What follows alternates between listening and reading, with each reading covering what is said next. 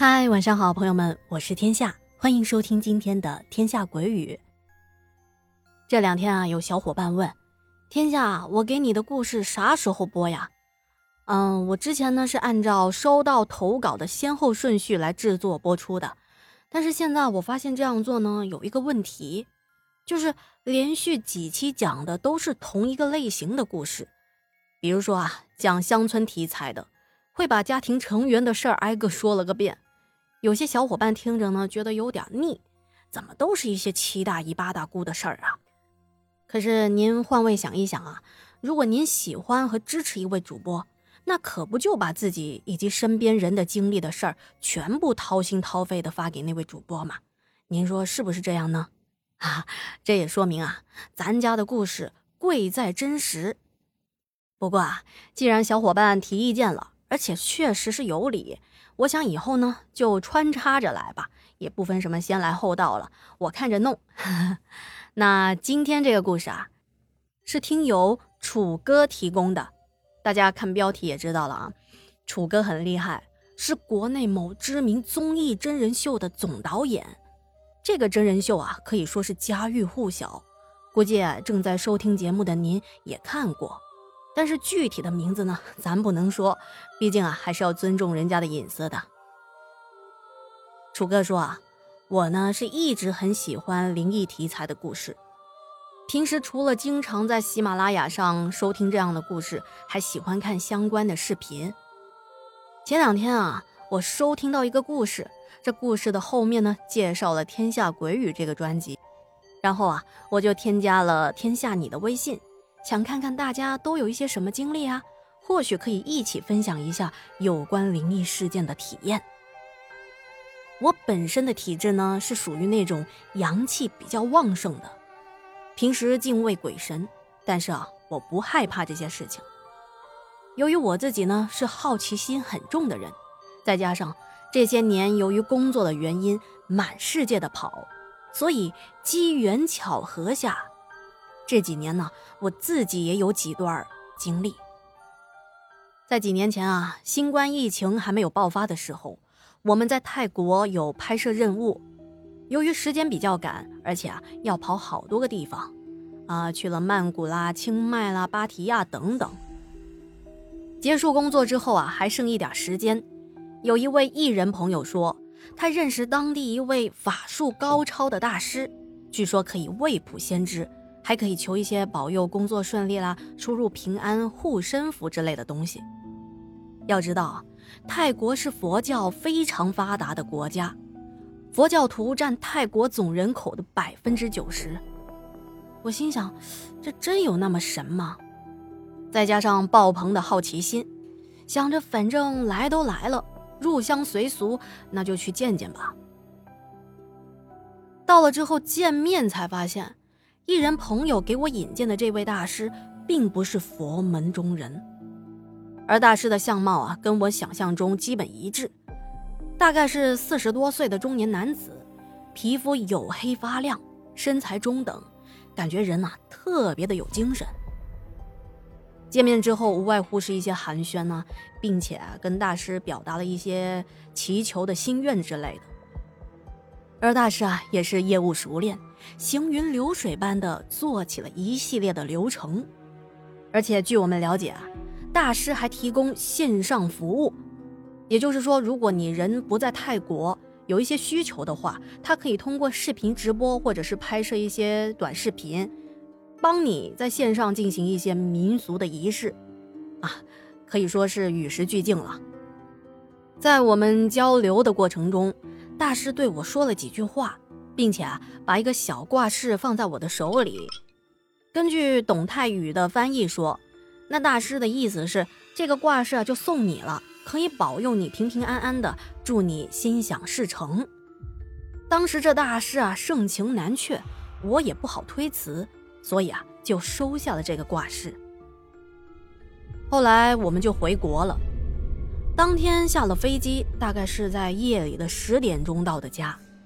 我刚进家门呢，我养的那条宠物狗突然就对我汪汪汪很大声的叫着。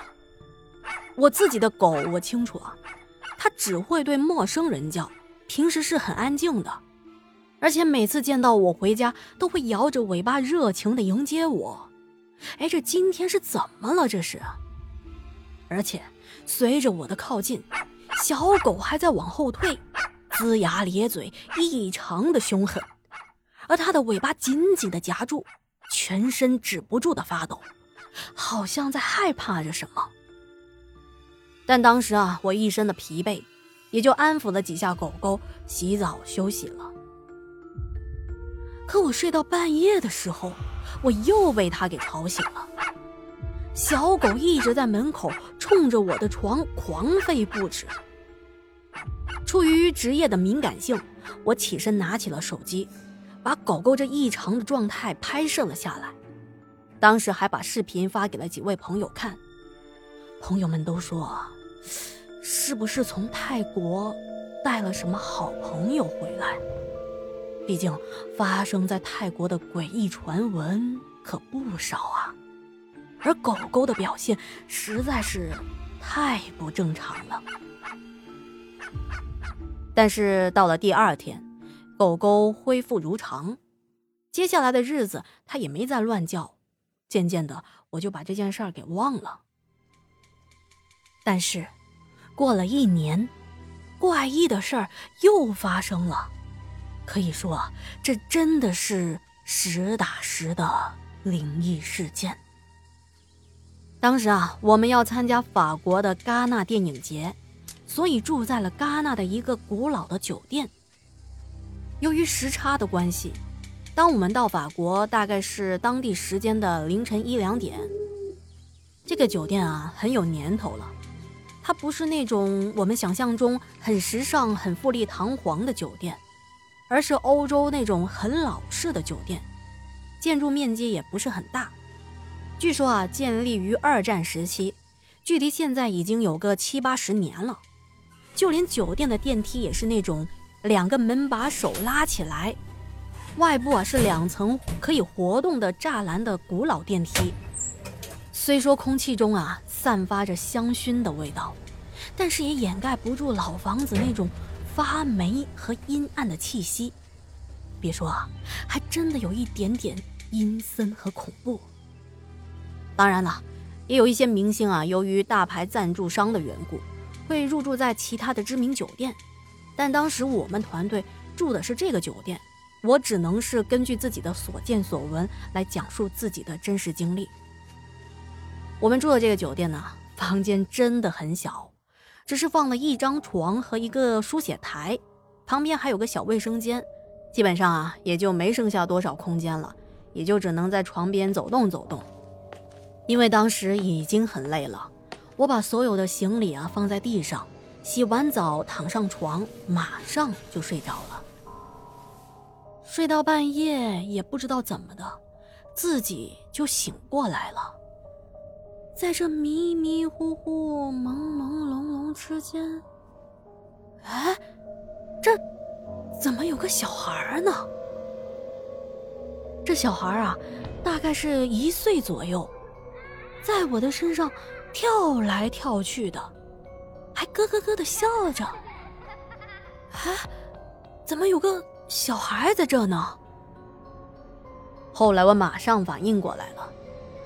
我可能是遇到灵体了。哎，这可是在法国，怎么会有亚洲面孔的孩子呢？说实话，我当时没有觉得害怕，因为他一点都不凶神恶煞，而是和普通的宝宝一样，很可爱，白胖白胖的，只是他的身体是透明的。我那会儿确实很累，再加上不是有这么一句话吗？遇到事儿不要慌。我对他说：“，宝宝，你别闹啊，明天我还要工作呢，你不要影响我休息。”而那孩子好像听懂了我的话，在我的身上趴了一会儿，就逐渐的消失了。当第二天我醒来的时候。我感觉像是在做梦，但是昨晚那孩子透明的身体让我记忆深刻，因为当时啊，我还特意的看了一下手机的时间，正是凌晨的三点半，所以我很肯定那不是做梦。按照民间的说法，遇到这一类的好朋友，由于每个人的体质不同，有的人呢可能会发烧生病，而我却没有感到有任何的不良影响。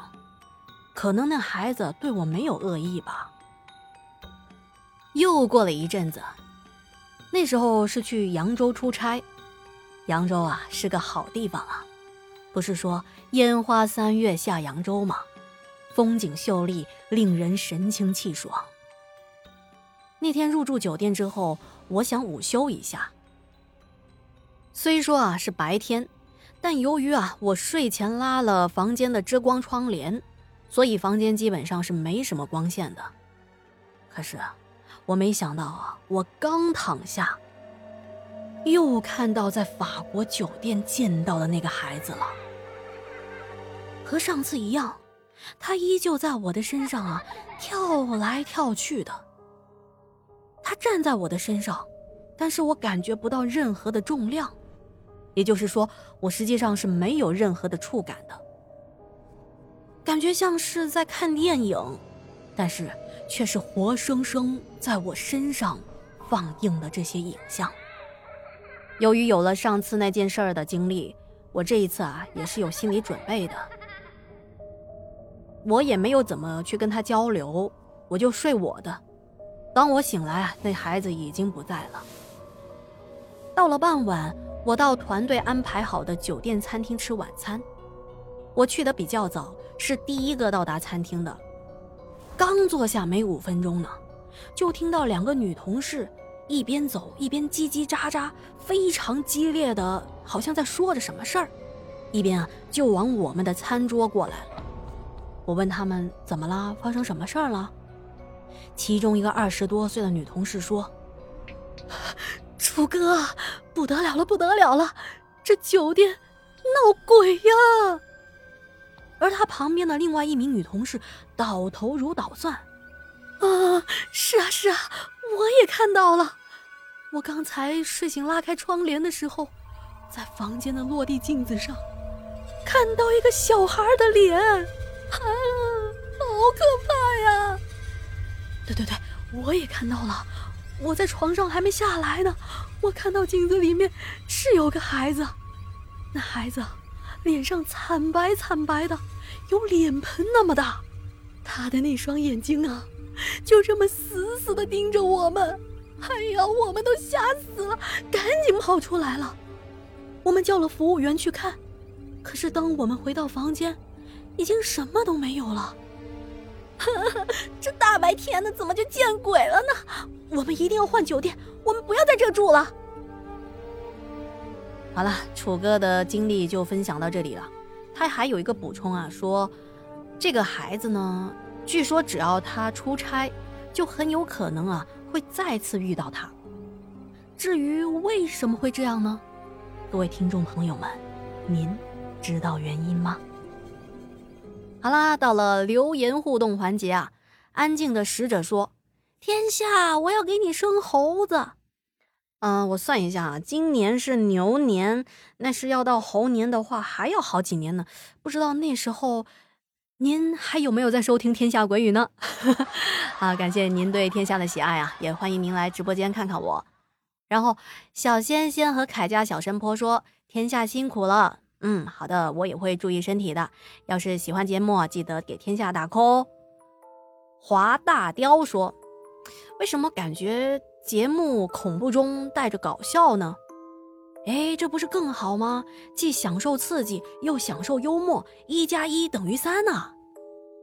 好啦，今天的节目啊就到这里了，感谢您的收听和陪伴，也欢迎您呢可以积极的留言和投稿。喜欢节目，别忘了点击下方的小爱心。有积分的朋友啊，也可以给节目打打 call。想入群的朋友可以私信我，我会一一的回复您的。天下故事，天下说。那我们下期节目不见不散喽！祝您好梦，晚安。